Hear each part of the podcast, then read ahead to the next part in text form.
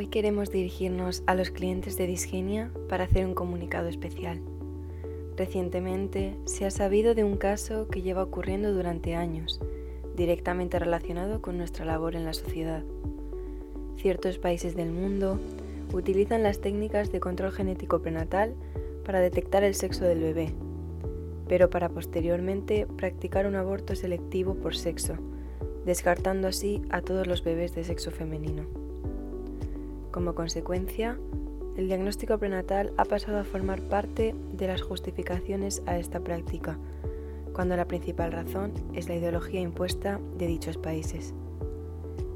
El aborto practicado en mujeres en estas situaciones es, la mayoría de veces, en contra de su voluntad y suponiendo un riesgo para su salud, debido a las malas condiciones del procedimiento realizado en clandestinidad.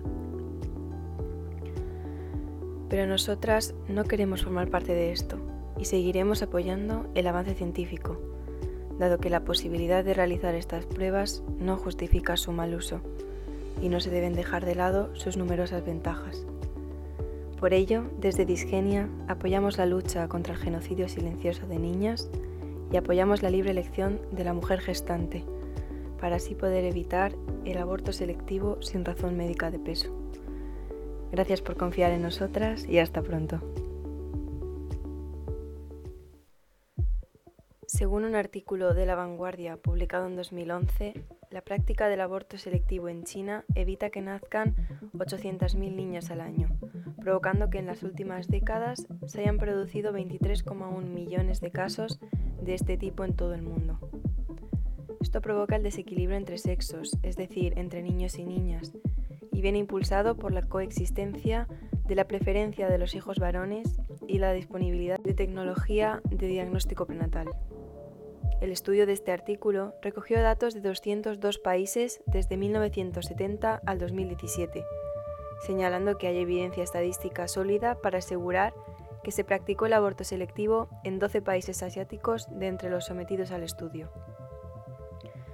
Pero este hecho no destaca únicamente en China, sino que también ha sido, y es común, en países como Vietnam e India, calificando así a Asia como el continente masculino, según cita un artículo de El Correo. En junio de 2011, cinco agencias de la ONU emitieron un informe como denuncia sobre la selección sexual, para así poder frenar este hábito cultural, reclamando además más políticas sociales de cambio. Defiende también que la tecnología actual no debería atribuirse a una práctica que ya previamente existía. Otro factor que determina este tipo de casos se da en India, por ejemplo, donde la dote es ilegal, pero las familias del novio siguen exigiéndola. Para los que no lo sepáis, la dote es un conjunto de bienes o de dinero que aporta únicamente la mujer al matrimonio.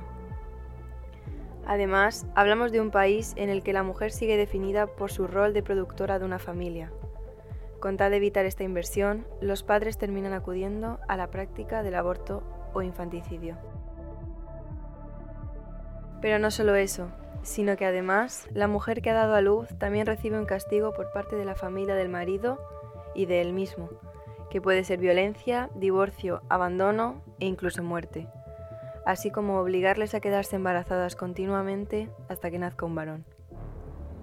Por otra parte, también acarrea consecuencias sociales, ya que, al haber un menor número de mujeres, incrementa la tasa de prostitución, de violencia de género y de tráfico sexual. Sin embargo, se podría decir que no todo es malo, ya que China comenzó una campaña televisiva de mensajes positivos sobre las niñas y dio incentivos y otras ayudas a familias con hijas, con tal de alcanzar una igualdad suprimiendo la percepción de las mujeres como inferiores y menos válidas. Además, India aprobó en 2004 la ley de sucesión hindú, que permite a las hijas heredar casi lo mismo que los hijos. Pero ya se ha visto que no es suficiente. ¿Tú qué crees?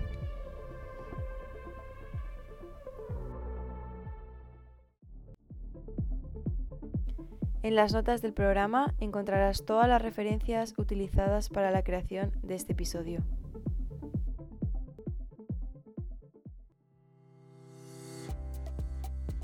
Disgenia es una ficción sonora que forma parte de GenAssist, un proyecto universitario enfocado en el control genético prenatal. Para más contenido sobre estas cuestiones, síguenos en Instagram y TikTok, donde nos encontrarás como gen barra baja assist con doble barra baja. Nos puedes ayudar dejando una valoración en tu plataforma de podcast favorita o aún mejor, recomendando este podcast a tus amigos. Nos vemos la próxima semana en el siguiente capítulo de Disgenia. Hasta pronto.